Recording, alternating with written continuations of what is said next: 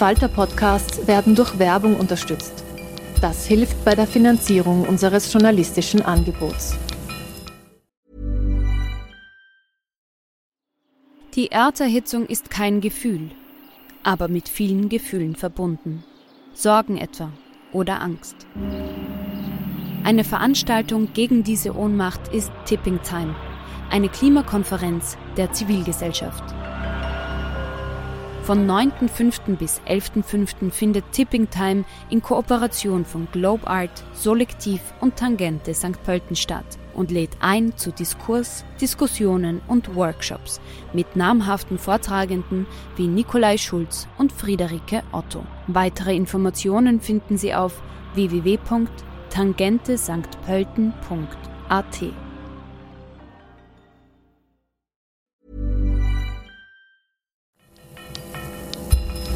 Falter Radio, der Podcast mit Raimund Löw. Sehr herzlich willkommen, meine Damen und Herren, im Falter. Verschwörungstheorien am Rande der Gesellschaft, äh, das hat es immer schon gegeben. Bei Fehlentwicklungen sind äh, Sündenböcke gesucht worden, bei Minderheiten oder bei Fremden. Das ist eine unselige Tradition. In der gegenwärtigen instabilen Situation stellt sich die Frage, ob Verschwörungstheorien auch in den Mainstream der Politik gelangen. In den USA ist die traditionelle konservative Partei äh, der Republikaner unter Donald Trump zur Heimat von Covid-Leugnern geworden und von Impfskeptikern. In Österreich und Europa äh, kommen Vorurteile gegen Fremde, gegen äh, Muslime und Antisemitismus dazu. Wie stark diese Trends politisch zu spüren sind und wie darauf zu reagieren ist, das zu besprechen, ist heute unser Thema. Diese Sendung kommt aus der Redaktion der Wiener Wochenzeitung Falter. Wir sind alle online miteinander verbunden. Ich freue mich sehr, dass die Extremismusforscherin Julia Ebner dabei ist. Guten Tag. Guten Tag, hallo. Frau Ebner hat Bücher über Rechtsextremismus und islamistischen Dschihadismus geschrieben. Sie forscht in London äh, zu Online-Extremismus äh, und wird ab dieser Woche im Falter regelmäßig Kolumnen schreiben, worüber wir uns sehr freuen. Frau Ebner, für Ihre Recherchen sind Sie persönlich auch, haben sich sehr persönlich engagiert, sind in rechtsextreme Kreise gegangen, haben sich dort bewegt, auch in dschihadistische Zirkeln. Wie macht man das und, und, und mit welchen Risiken ist so eine Art der Recherche verbunden? Also ich habe monatelang mir zuerst äh, Online-Identitäten aufgebaut, um auch glaubwürdig zu sein, um dann rekrutiert zu werden von extremistischen Bewegungen in unterschiedlichen äh, politischen Kreisen, also einerseits von Rechtsextremisten und Neonazis, andererseits aber auch von dschihadistischen Gruppen und Verschwörungstheoretikern. Also äh, habe ich mir unterschiedliche ja, Identitäten angelegt und hab, bin das Ganze eigentlich angegangen, als würde ich die Figur in einem Roman erschaffen. Also habe mir überlegt, wie sieht die Vergangenheit, die Gegenwart und die Zukunft dieser Person aus? Was sind äh, glaubwürdige Motive und äh, ja und auch Geschichten, die ich erzählen kann? Und dann, was haben Sie dabei gelernt, was man sonst nicht weiß? Ich denke, was, was ich spannend fand, war, wie einfach es ist, in diese extremistischen Kreise zu kommen, weil natürlich die immer neue Anhänger suchen und gerade als junge Frau man vor allem auch in rechtsextremen Kreisen gute Chancen hat, hier sofort auch ähm, an der Front zu sein, weil sie immer gern ein weibliches Gesicht haben, das auch dem Image ein, ja, irgendwie ein, eine, eine positive Seite äh, oder ein bisschen mehr Legitimität einräumt. Also vor allem als junge Frau, vor allem auch wenn man sich ähm, sehr naiv gibt, hat man sehr große Chancen, hier sehr schnell radikalisiert, rekrutiert zu werden, weil man ja genau dem entspricht, was eigentlich die Rechtsextremisten äh, wollen. Wir werden, wir werden im Detail darüber äh, noch sprechen. Ich begrüße sehr herzlich den Europaabgeordneten Lukas Mandl. Guten Tag. Danke für die Einladung. Lukas Mandl ist das erste Mal seit einem Jahr in Straßburg. Wie fühlt sich das an nach der Pandemie? Es ist mehr als ein Jahr. Es ist die spannendste politische Arena der Welt und äh, schön wieder hier zu sein bei aller Diskussionswürdigkeit der zwei Standorte des Europäischen Parlaments ist es schon gut, äh, das Büro zu betreten, das ein bisschen den Charakter einer Zeitkapsel hat, weil ja, so habe ich das Büro vor fast eineinhalb Jahren zurückgelassen. Äh, Herr Mandl vertritt die ÖVP im Europaparlament. Er ist Mitglied des Verteidigungsausschusses und des Außenpolitischen Ausschusses. Extremistische Kräfte treten lauter auf als früher. Wie stark spürt man das auch im Europaparlament? Wir spüren das sehr stark. Wir sind einerseits ein Ziel solcher Aktivitäten und andererseits haben wir auch begonnen, uns strukturiert dagegen zu verteidigen. Wir haben einen Sonderausschuss des Europäischen Parlaments eingesetzt äh, gegen, äh, wie der Ausschusstitel lautet, äh, Interference, also Beeinflussung europäischer Demokratien von außen inklusive Desinformation. Das ist ein sehr, sehr langer Ausschusstitel.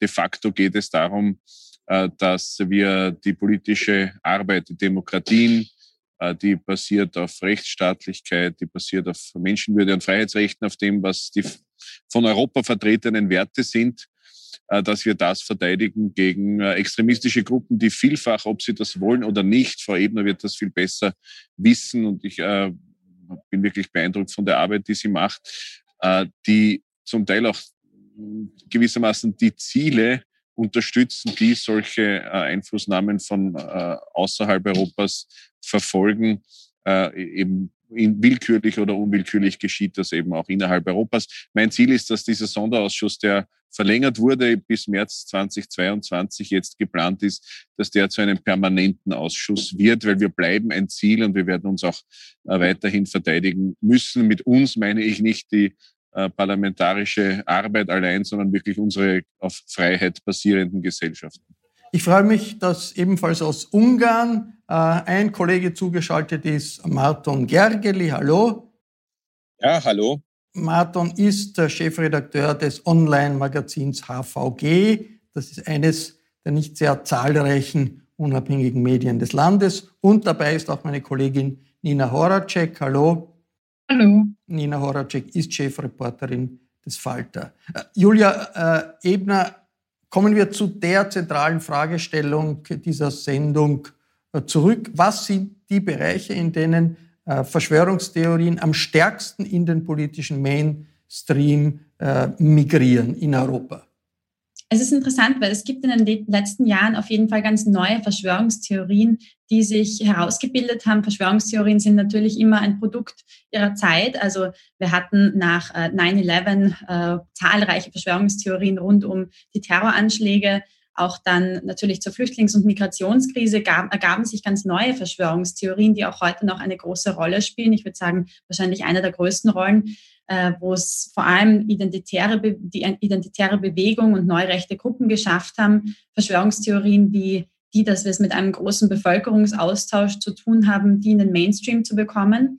Und jetzt neues, seit neuestem auch mit der Corona-Krise, mit der, der Pandemie, haben wir äh, Verschwörungstheorien, die jetzt unterschiedlichstes verknüpfen, Einerseits Impfgegner zum Beispiel haben sich zusammengetan mit Rechtsextremisten und Migrationsgegnern und das Ganze in eine Masterverschwörungstheorie QAnon äh, eingebaut haben. Und da äh, befinden wir uns wirklich in einer, ich würde sagen, ja, schon erschreckenden Mainstream-Debatte, die hier abläuft im Moment, wo wirklich in den USA republikanische Kongresskandidaten QAnon unterstützt haben und auch in Europa immer mehr auch Politiker teilweise diese, äh, diese Hashtags und die, die Nachrichten von diesen Gruppen auch auf, in den sozialen Netzwerken teilen.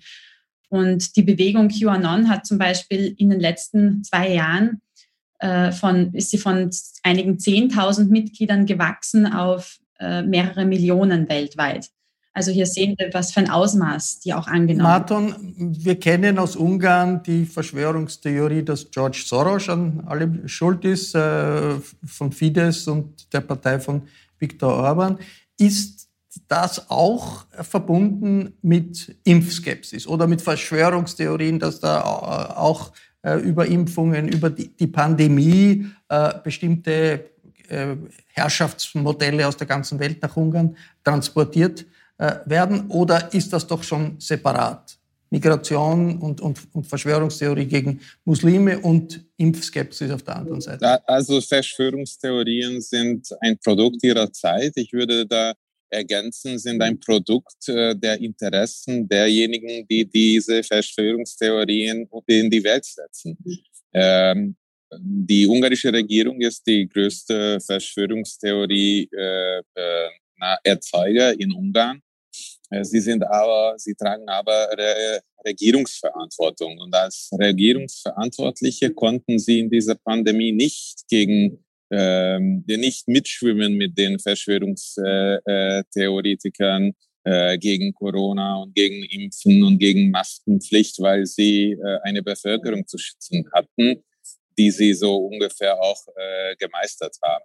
Also es sind die Verschwörungen, die ihnen hilft. Und äh, eine der wichtigsten ist, dass die Europäische Union, das Europäische Parlament, die Europäische Kommission ist von George Soros-Leuten unterwandert. Und wenn eine äh, parlamentarische äh, Gruppe nur die Gefahren von außen her äh, betrachtet, dann sieht äh, diese Gruppe die größte Gefahr nicht. Und diese Gefahr, finde ich, äh, kommt von innen. Es kommt von den Verschwörern gegen äh, Europa.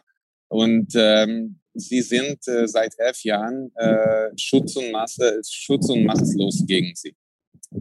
Nina, wie stark sind Verschwörungsmythen in der österreichischen Innenpolitik präsent? Denn QAnon, das ist ja wirklich ein Randphänomen in, in Österreich. Also QAnon hat sich ähm, noch nicht durchgesetzt in Österreich, Gott sei Dank. Ähm, so verrückt sind wir noch nicht.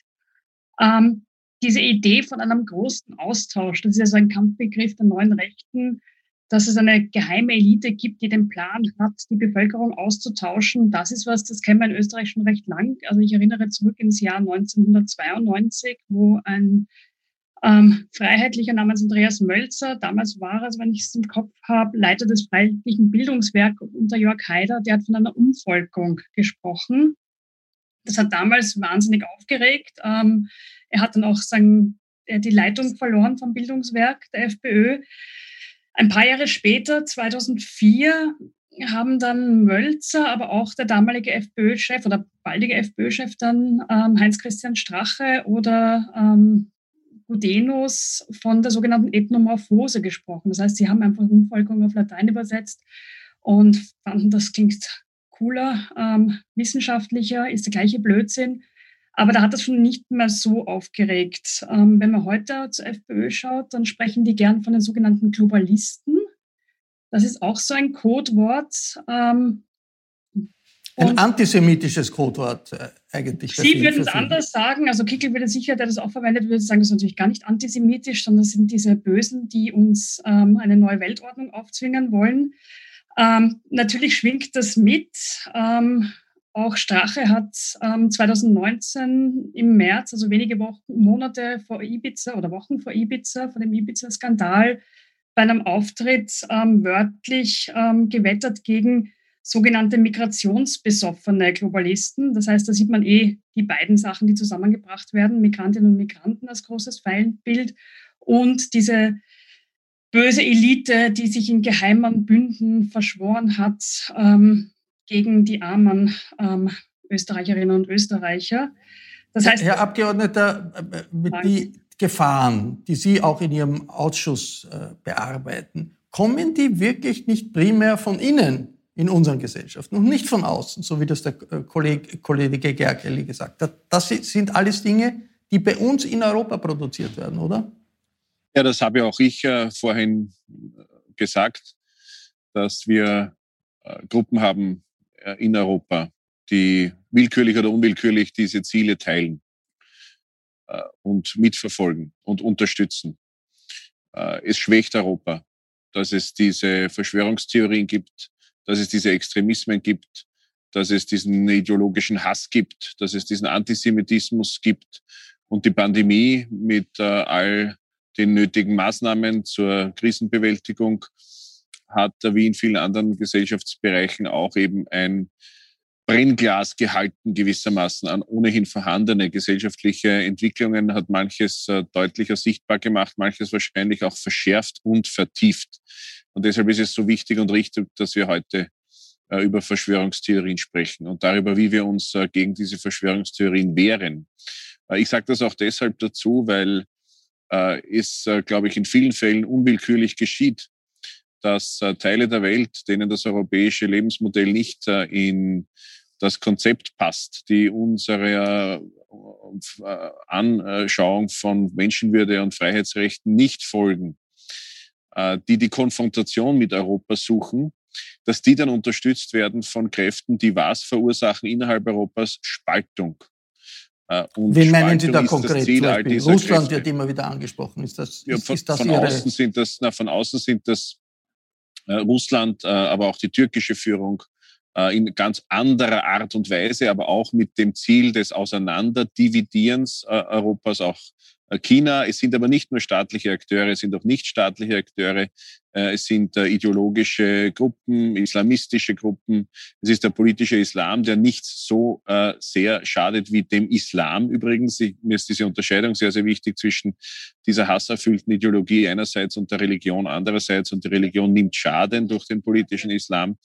Ich hatte heute früh erst ein sehr, sehr spannendes Gespräch mit einem Experten, der das Schlaglicht darauf geworfen hat, wie da Kräfte innerhalb Europas selbstverständlich mit Kräften außerhalb Europas eben direkt oder indirekt, willkürlich oder unwillkürlich kooperieren. Und äh, das ist die ganz große Gefahr, die äh, ja, in der Pandemie sich eben verstärkt, weil die Spaltung eben nicht nur zwischen Mitgliedstaaten auf einer institutionellen Ebene, nicht nur zwischen Institutionen, nicht nur zwischen äh, Bürgerinnen und Bürgern einerseits und Institutionen, die eigentlich tragen sollen, die rechtsstaatlich legitimiert sind, die demokratisch legitimiert sind, äh, äh, auf dieser Ebene, sondern auch eben Spaltung innerhalb von Freundeskreisen, innerhalb von Familien, innerhalb von Siedlungen, Nachbarschaften etc., weil hier Themen zugespitzt werden und ganz bewusst Themen, die uns spalten können oder äh, die das Zeug dazu haben, uns auseinander zu dividieren, in sozialen Netzwerken und anderswo gefördert und unterstützt werden. Äh, ich weiß, äh, ich will nicht zu lange werden, ich will aber auch in Richtung Lösung, Lösungsoptionen gehen und die haben sehr, sehr viel mit Bildung, mit Allgemeinbildung, auch mit Herzensbildung übrigens zu tun, mit mit formaler und informeller Bildung und dann wieder sehr viel mit Medien- und Pressefreiheit. Julia, eben aus Ihrer Forschung? Was sind die wichtigsten Elemente, entgegenzutreten dieser ähm, Verschwörungstheorien, die ja durchaus auch europäische Eigenproduktion sind? Ja, es ist leider uns aufgefallen in unserer Forschung, dass äh, Verschwörungsmystiker oder Verschwörungstheoretiker, ich verwende das Wort Theorie hier in diesem Kontext immer ungern, weil es nicht wissenschaftlich belegte äh, Hypothesen sind, die hier geteilt werden. Aber Menschen, die sich bereits in diesen Verschwörungsmystik-Netzwerken äh, befinden, extrem schwer wieder herausfinden. Und dass es teilweise noch schwerer ist als in Neonazi-Gruppen oder als in stark radikalisierten Gruppen, weil man hier mit Fakten meistens nirgends hinkommt. Also uns uns ist aufgefallen, dass es äh, sehr wichtig ist, zuerst eine emotionale Brücke zu schlagen und diese Menschen dort abzuholen, wo sie sind, weil es sehr oft Motivationen gibt, und psychologische Gründe, warum Menschen überhaupt an Verschwörungsmythen glauben. Und die zuerst, also auf, dem, dem, auf den Ursprung zu gehen, das ist hier das, das, das Wichtigste. Und natürlich andersrum betrachtet wäre es wichtig, Menschen schon vorher abzuholen, dass sie gar nicht erst dort hineinrutschen und wirklich mehr Prävention schon im Bildungsbereich anzusetzen und mehr Prävention hier zu betreiben. Das ist ja natürlich doch stark eine politische Frage. Marton, äh, du sagst, die ungarische äh, Regierung ist der stärkste Verschwörungstheorieproduzent Europas an der Spitze eines Staates. Wenn man aus geschärft durch ungarische Erfahrung auf den Rest Europas blickt, auch auf Österreich, wo sind da Elemente dieser Orbanschen Tendenz, mit Verschwörungsvorstellungen Politik zu machen? Was fällt da einem ungarischen Beobachter am stärksten auf? Vielleicht haben wir die Antwort soeben gehört, dass es eine sehr starke emotionale Bindung gibt zwischen denen, die äh, so einen Verschwörungskult angehören. Und dass man sie sehr schlecht, sehr schwer da rausholen kann. Und Orban hat gelernt, dass er damit seiner Wählerschaft zusammenhalten kann. Und, ähm, und dass es ihm dann nicht schadet, wenn er äh, Kehrtwenden macht, wenn er äh, plötzlich ganz andere ähm, Sachen verfolgt. Er kann pragmatisch werden, weil er so emotional seine Wählerschaft auflädt. Und ähm, ich frage mich, ob das nicht auch äh, in einigen Ländern dann äh, inzwischen schon praktiziert wird. Wir sehen vor allem in Slowenien und in Polen, dass da ähm, äh, diese Methoden äh, Nachhall und äh, Nachahmer finden. Aber Babisch macht das auch so, äh, jetzt gerade in, in der Zeit der äh, Pandemie. Und ähm, ich weiß es nicht. Ich, ich überlege mir oft, und vielleicht ist es nicht äh, die Antwort auf Ihre Frage, aber Orban, äh, Orban äh, erzeugt diese Verschwörungen und spaltet Europa und, und äh, dadurch macht er auch äh, anderen in Westeuropa einen Gefallen, nicht immer der, diejenigen sein zu müssen, die bremsen. Ne? Orban bremst schon allein. Er, äh, er, äh, er, er, er schmeißt sein Veto breitbeinig äh, rein ähm, aber das schafft auch äh, eine Chance für die anderen Politiker, europäischer zu klingen, als sie sind.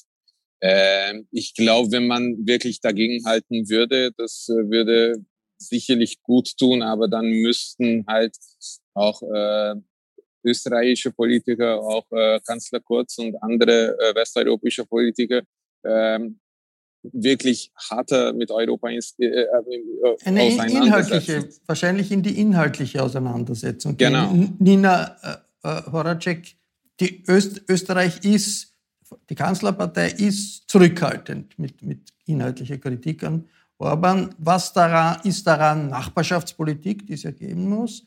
Und was ist äh, vielleicht es sind Elemente der politischen Seelenverwandtschaft, wenn es gegen Flüchtlinge geht oder gegen den Islam. Ich, ich, will nur kurz in den Raum stellen, dass auch die Behauptung, dass die österreichische Volkspartei als führende Regierungspartei da zurückhaltend wäre, diskussionswürdig ist. Absolut, absolut. Ja, diskutieren Lassen wir mal Nina und dazu, Sie kommen ja. gleich, gleich drauf, Herr Mandl. Also, das ist auch sehr die Meinung von Herrn Mandl dazu. Ich würde nur sagen, also in dem Streit ähm, in der EVP ob Orban Mitglied bleiben soll oder nicht. Da habe ich jetzt nicht gesehen, dass der Herr Kurz sich da sehr in die Bresche geworfen hätte, dass man sagt, okay, das reicht, der Herr Orban gehört da nicht mehr dazu, sondern da war er doch ähm, merkbar auf Orbans Seite. Also die roten Linien der österreichischen Volkspartei habe ich da nicht erkennen können, sondern ähm, entweder er hält sich zurück, Sebastian Kurz, oder er sagen, Kurz und Orban tauschen Nettigkeiten aus. Das ist eigentlich auch so ein bisschen das Ding. Und es hilft natürlich Kurz, wenn er zu Orban reisen kann und dort hofiert wird. Und umgekehrt nützt Orban Kurz, ähm, weil sich da als Staatsmann präsentieren kann. Ich nehme an, der Herr Mandel sieht das anders. Ähm Burroughs Furniture is built for the way you live. From ensuring easy assembly and disassembly to honoring highly requested new colors for their award-winning seating, they always have their customers in mind. Their modular seating is made out of durable materials to last and grow with you. And with Burrow, you always get fast, free shipping. Get up to 60% off during Burrow's Memorial Day sale at burrow.com slash ACAST. That's burrow.com slash ACAST. burrow.com slash ACAST. Ich kann, ich kann nur versuchen, ein authentisches Bild aus der parlamentarischen Arbeit auf Europaebene als äh, Abgeordneter der österreichischen Volkspartei äh, Ihnen zu bieten. Äh, wir haben über das Artikel 7 Verfahren, das Rechtsstaatsverfahren zur ungarischen Regierung und Verwaltung in der Vorperiode abgestimmt, hier im Europäischen Parlament, wenige Meter von hier entfernt in Straßburg. Äh, ich habe für das Artikel 7 Verfahren zu Ungarn gestimmt. Äh, ich habe das selbstverständlich äh, in völliger Übereinstimmung auch mit der österreichischen Volkspartei gemacht und aus persönlicher Überzeugung. Äh, es war damals die Europäische Volkspartei ziemlich äh, gespalten. Ich weiß nicht mehr den Prozentsatz, aber es war unterschiedliche Abstimmungsverhalten dazu. Und ich hatte damals in unserer Fraktionssitzung äh, ein persönliches Wortgefecht mit Viktor Orban, der hat die Fraktionssitzung da besucht und hat eingeräumt, es wäre um die Ehre der Ungarn, wie er das formuliert hat, gegangen. Also es ging schon mal gar nicht um die Ungarinnen und Ungarn, es ging um die ungarische Regierung. Äh, das ist mir auf der ganzen Welt sehr wichtig, das auseinanderzuhalten. Und äh, es ging auch nicht um die Ehre, sondern es ging um ein geordnetes Verfahren, äh, wie das in einem rechtsstaatlichen System, das Europa glücklicherweise ist, üblich ist. Und ich habe Viktor Orban auch gesagt, er könne sich glücklich schätzen, so wie jede und jeder, in Europa ein rechtsstaatliches Verfahren zu bekommen und zu haben, äh, weil das ist alles andere als selbstverständlich und äh, man kann einem rechtsstaatlichen Verfahren nüchtern und, vernünftig entgegensehen und eben nicht so emotionalisieren, wie das aber Herr, Herr Mandl, in schon ins Treffen geführt hat. In der Diskussion, aber Sie, Sie wollen eingehen, Herr Löw, aber Sie haben ja auch einige Behauptungen Bitte. aufgestellt, die man, glaube ich, auch reflektieren darf. Ähm, und ich formuliere es halt als Fragen und beantworte dann Lassen Sie mich noch ganz kurz einwerfen. Die Frage des Verhältnisses von Fidesz zur Europäischen Volkspartei. Da hat, glaube ich, nur Karas dafür gestimmt, wirklich eine, äh, die Trennlinie äh, zu ziehen. Sie haben und alle anderen ÖVP-Abgeordneten waren nicht der Meinung. Warum? Ich bin ein wirklicher Verfechter äh, des Parlamentarismus, nicht erst jetzt, über Jahre, man kann fast sagen über Jahrzehnte.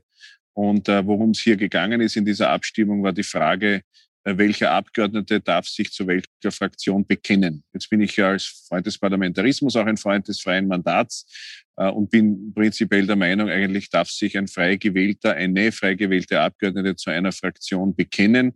Das gilt auch für ungarische Abgeordnete. Äh, worum es in dieser Abstimmung damals ging, ist, ob wir gewissermaßen fast alle, nicht alle ungarischen Kolleginnen und Kollegen aus der Fraktion entlassen, äh, mit der Information versehen, dass die Zusammenarbeit mit diesen konkreten Kolleginnen und Kollegen immer gut war. Äh, mit den meisten von ihnen und in den meisten Fällen zumindest. Äh, und äh, die Kritik an Orban, die äh, von mir immer in sehr, sehr deutlicher Weise gekommen ist, kommt und auch weiter kommen wird, damit mit der parlamentarischen unmittelbaren Arbeit eigentlich wenig zu tun hat. Im Gegenteil, sagen auch ältere Kolleginnen und Kollegen hier im Haus, na ja, die inhaltliche Debatte suchen, Herr Löw, haben Sie vorhin erwähnt. Das ist innerhalb einer Fraktion, das ist ja eine große Parteienfamilie. Man darf sich das ja nicht vorstellen wie eine Partei in Österreich, sondern es ist sehr, sehr bunt und vielfältig und breit. Also diese inhaltliche Debatte ist in einer Fraktion vielleicht einfacher als außerhalb. Deshalb habe ich aus Überzeugung, ich kann nicht für die anderen sprechen, äh, eigentlich nicht dafür gestimmt, die Kolleginnen und Kollegen, die links oder rechts von mir sitzen, da rauszukicken und damit die inhaltliche Debatte weniger führen zu können. Aber natürlich äh, ist das Ergebnis voll und ganz zu akzeptieren und an meinem äh, Verhalten zum Artikel 7 Verfahren, zum Rechtsschatzverfahren, äh, zur Kritik äh, an der ungarischen Regierung und ihren Methoden, äh, auch am Rechtsstaatlichkeitsbericht im Europäischen Parlament, für den ich Chefverhandler der Europäischen Volkspartei bin, an der Konditionalität, die bedeutet, dass EU-Geld in Zukunft davon abhängen muss, ob rechtsstaatliche Prinzipien äh, in place sind, also äh, vollzogen werden in einem Land. Das ist völlig klar, das ist wichtig. Das ist etwas, was wir übrigens für die Ungarinnen und Ungarn genauso wie für die Polinnen und Polen und die Menschen in der Slowakei und in Rumänien und in Malta und anderen Staaten machen, weil sie Unionsbürgerinnen und Bürger sind und eigentlich jeder Mensch und für Europäerinnen und Europäer können wir sicherstellen, Rechtsstaatlichkeit verdient. Das sind die entscheidenden Themen. Äh, es ist äh, wirklich ein, ein Schwarz-Weiß-Unterschied, möchte ich sagen, äh, zwischen den Methoden, die heute die ungarische Regierung an den Tag legt und anderen Staaten Europas, Der, inklusive natürlich auch Österreich. Das wäre eine eigene Diskussion wert, aber ich freue mich dazu, Stellung nehmen zu dürfen. Fidesz versucht ja jetzt eine neue große Rechtsaußenfraktion im Europaparlament aufzubauen. Man wird sehen, wie das funktioniert. Julia Ebner, inwiefern spielen solche politische Diskussionen, wie wir sie jetzt auch gehört haben, im Europaparlament zwischen den verschiedenen Fraktionen, auch zwischen den Delegationen, eine Rolle, ob man den Einfluss von Verschwörungstheorien auf den Mainstream zurückdrängen kann? Wie, welche Rolle spielen diese Diskussionen? Es spielt eine absolut riesige Rolle in der Verbreitung von Verschwörungstheorien, nicht zuletzt, weil Politiker wie Orban Verschwörungsmythen eine Plattform geben, wie sie sie zuvor noch nie hatten. Äh, ich würde da auch gleich andere Politiker erwähnen, auch, auch Trump ähm, und, und Bolsonaro und, und andere, weltweit andere Politiker haben ja auch eine, eine große Rolle gespielt in dem Mainstreaming von Verschwörungsmythen. Und auch wenn man sich die Plakate anschaut, die Orban in, äh, in Ungarn verwendet hat, die Soros groß darstellen als ähm, Teil der Eliten, die, die für äh, die Migrations- Wellen verantwortlich gemacht werden und auch für diese Idee eines großen Austauschs teilweise instrumentalisiert werden, um diese Idee äh, entstehen zu lassen, dass es hier ja, eben diese geheime Elite gibt, die das international plant. Und hier ist äh, Soros wird immer ganz vorne dabei erwähnt, auch von Rechtsextremisten in Österreich, also auch die identitäre Bewegung. Äh, hier gibt es quasi eine, eine nicht offizielle teilweise auch willkürliche Zusammenarbeit, äh, würde ich auch sagen, zwischen der identitären Bewegung und zum Beispiel der ungarischen Regierung.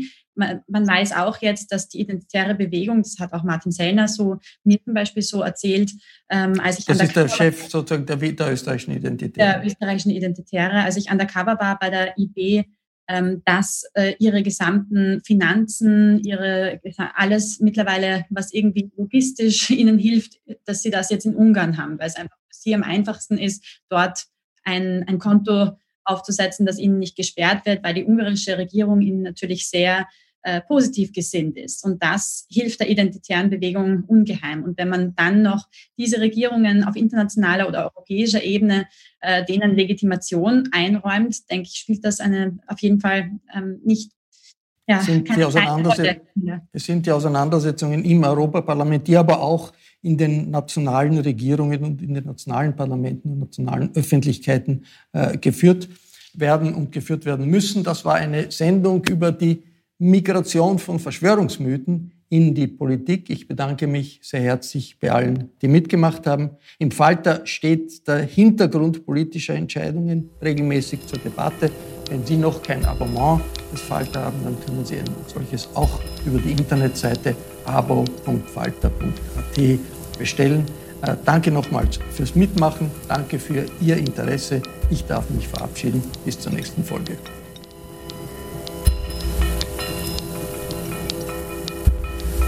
Sie hörten das Falterradio, den Podcast mit Raimund Löw.